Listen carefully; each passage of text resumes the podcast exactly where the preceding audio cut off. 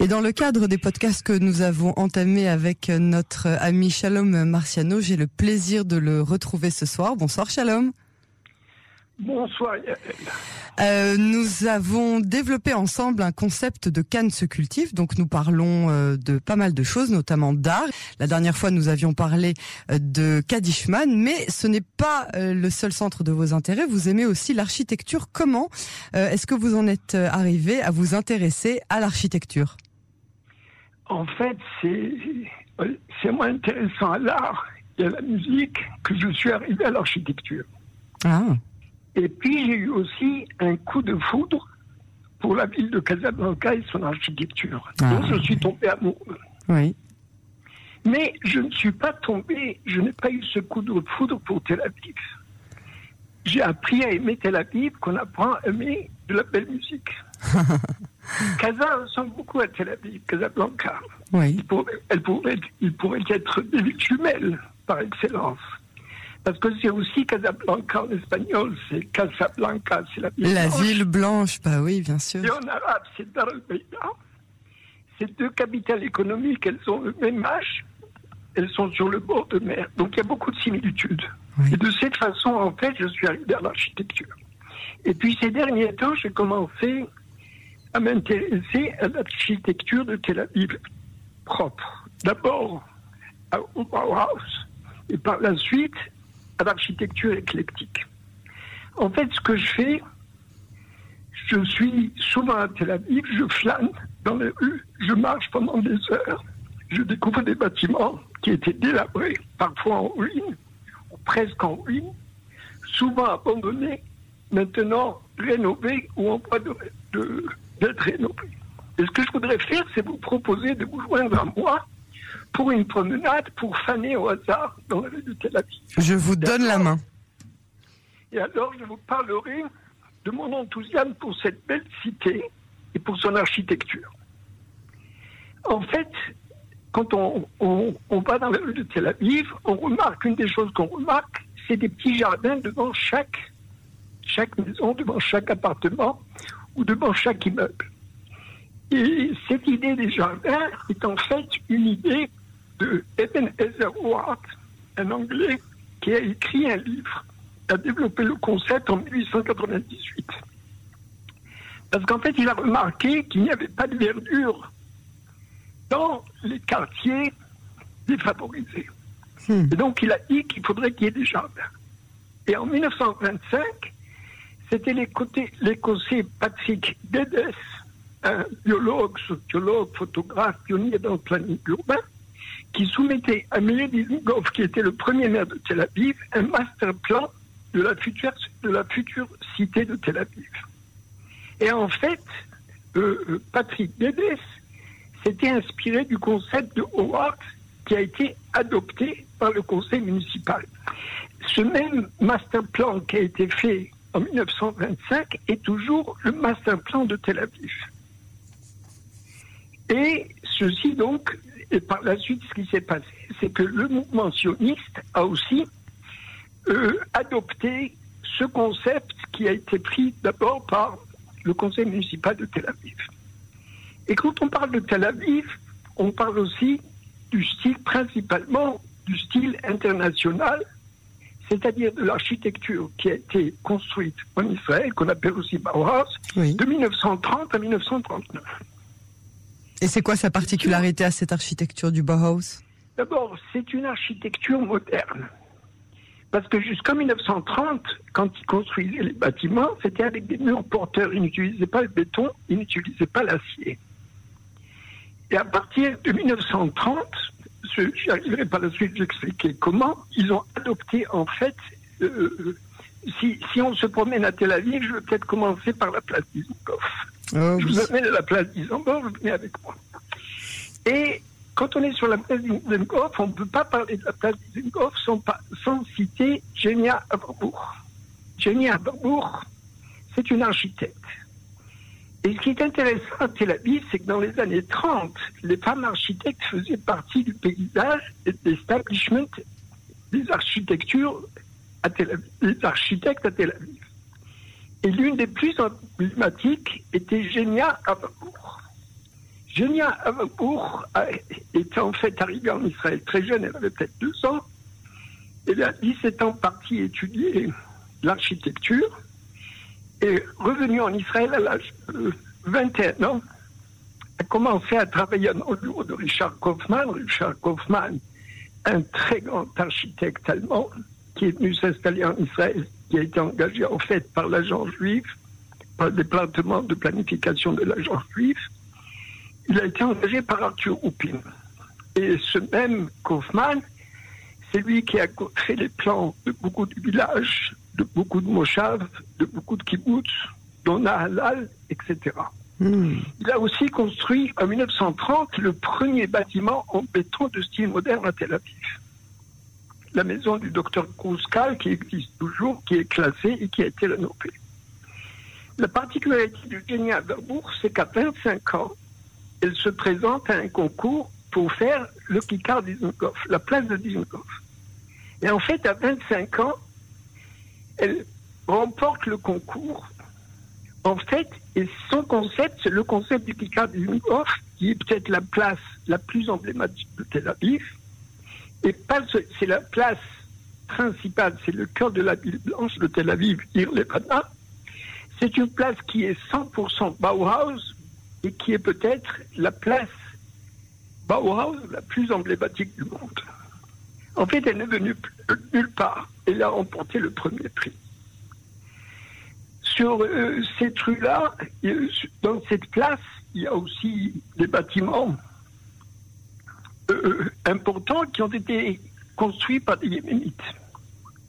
Par exemple, ce qui était le cinéma Esther, qui était, qui était le deuxième cinéma de Tel Aviv. C'est ce qui est aujourd'hui l'hôtel cinéma, n'est-ce pas?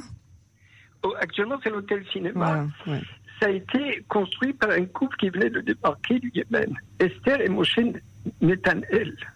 Et en fait, cette famille a construit 25 bâtiments style Bauhaus dans Tel Aviv, presque tous bâtiments classés. Et en fait, le cinéma Esther, c'est le nom de la femme. D'accord. Non, je sauterai sur ça, je dirais peut-être vers l'architecture internationale. L'architecture internationale, c'est aussi, à Tel Aviv, c'est aussi la grande alia, la grande vague d'immigration, la première du genre dans les années 30.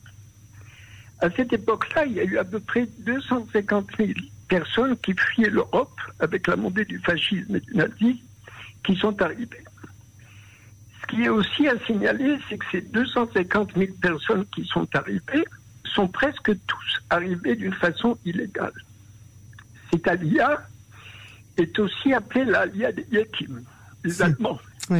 Alors que seulement 60 000 à peu près étaient allemands ou de culture allemande, tels que les Tchèques ou les Autrichiens. Avec cette alia, c'était aussi le début de l'Israël moderne dans tous les domaines. Ces gens-là, ces Yakim, mais pas seulement les Yakim, ont construit 4000 bâtiments. Et en fait, je voudrais maintenant dire quelques mots sur l'école Bauhaus. L'école Bauhaus a été fondée par Walter Gropius Weimar en Allemagne en 1919.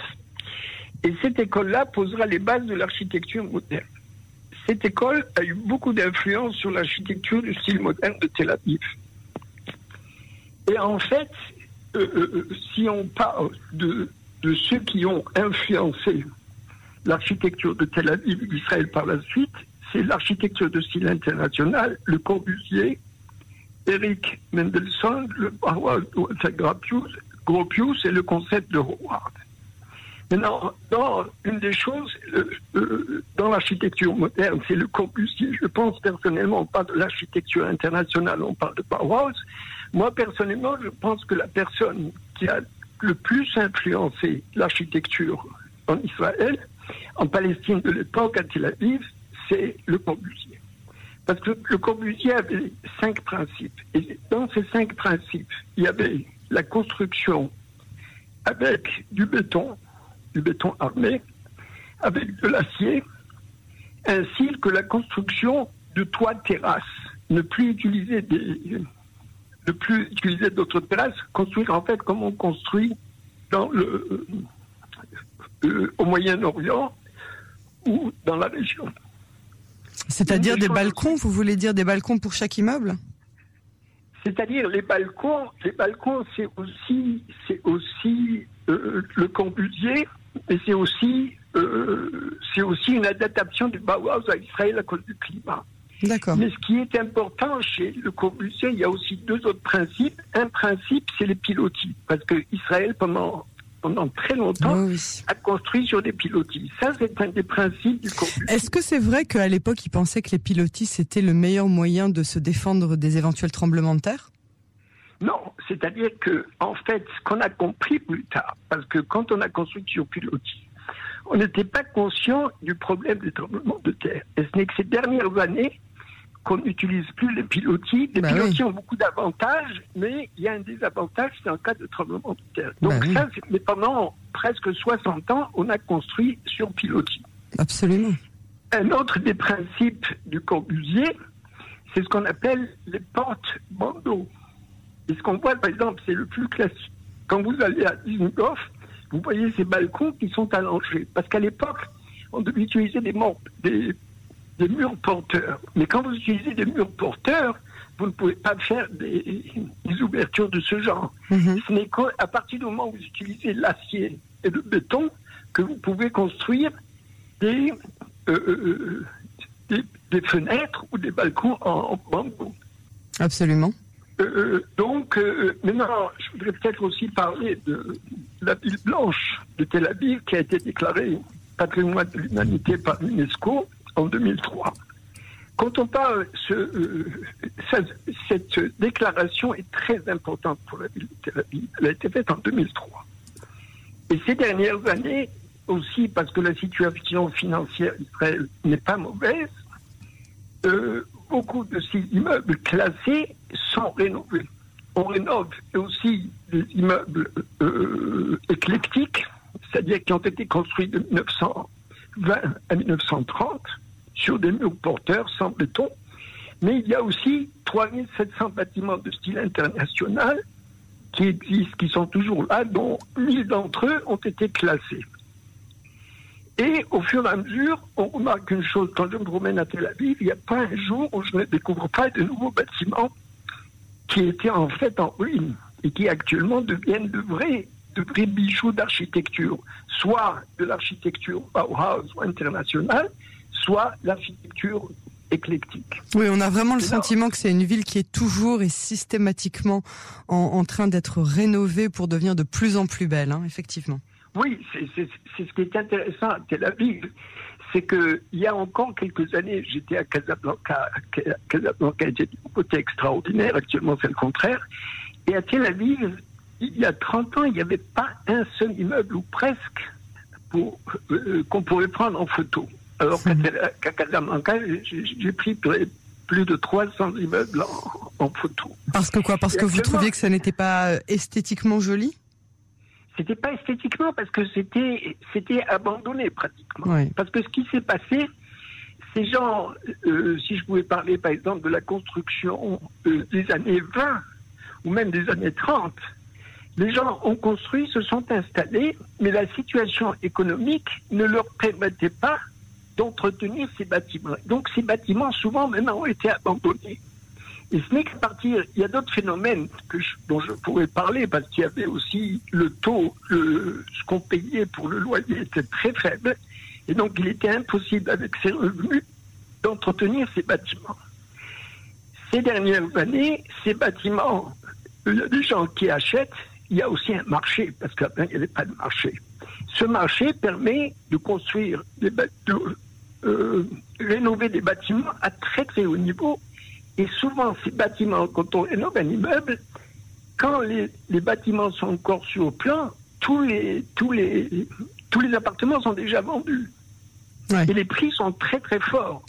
Et, et ce qui se passe à Tel Aviv, c'est actuellement une métamorphose, c'est de la folie. Je me rappelle, je connais très bien Tel Aviv, je me promets et tout, mais ce qui se passe ces derniers temps, là, je me promets euh, une, deux fois par semaine, je, je prends des centaines de photos, et puis j'apprends sur chaque bâtiment, et c'est quelque chose d'extraordinaire. Une des choses aussi qu'il faut spécifier, c'est le travail extraordinaire que la municipalité de Tel Aviv fait pour encourager ce mouvement. Tous ces architectes de très haut niveau qui travaillent pour rénover ces bâtiments, et puis ces promoteurs qui sont prêts à risquer et investir. Euh, une des choses aussi, c'est que ces dernières années, par exemple, pour les anciens bâtiments, il y a des, promoteurs qui achètent ces anciens bâtiments, parfois il reste un mur, il reste rien du tout, et qui font de nouveaux hôtels, ce qu'on appelle des hôtels boutiques. Oui, absolument. Les hôtels boutiques permettent, en fait, parce que c'est des investissements qui sont très lourds, de rénover beaucoup de bâtiments. Il y a un autre phénomène, quelque chose qu'on fait, c'est que quand quelqu'un demande à construire une tour, on lui dit, écoute, on peut t'ajouter encore un étage, ou deux étages, ou trois étages, ou cinq étages, mais tu vas prendre un, appart euh, euh, un bâtiment, ou deux, ou trois à rénover. Par exemple, chaque banque qui construit en général un bâtiment. Il y a actuellement un hôtel qui est en construction à Herzl Rothschild. C'est un hôtel, je crois, de 30 ou 40 étages. Ils ont cinq bâtiments euh, éclectiques des années 10 et des années 20 qui vont rénover. C'est des investissements colossaux. Donc une ville qui est systématiquement en, train d'être euh, rénovée et d'être euh, vraiment bichonnée. Hein. C'est le sentiment qu'on peut euh, en avoir. Shalom Marciano, merci infiniment pour ce beau témoignage, pour cette belle balade dans la ville de Tel Aviv que nous aimons tant, cette ville blanche. Et je vous remercie beaucoup de nous avoir fait nous voyager et pour nos auditeurs israéliens et pour nos auditeurs qui sont à l'étranger. et je vous dis à très bientôt pour la suite de nos rendez-vous Cannes se cultive. Merci Au revoir.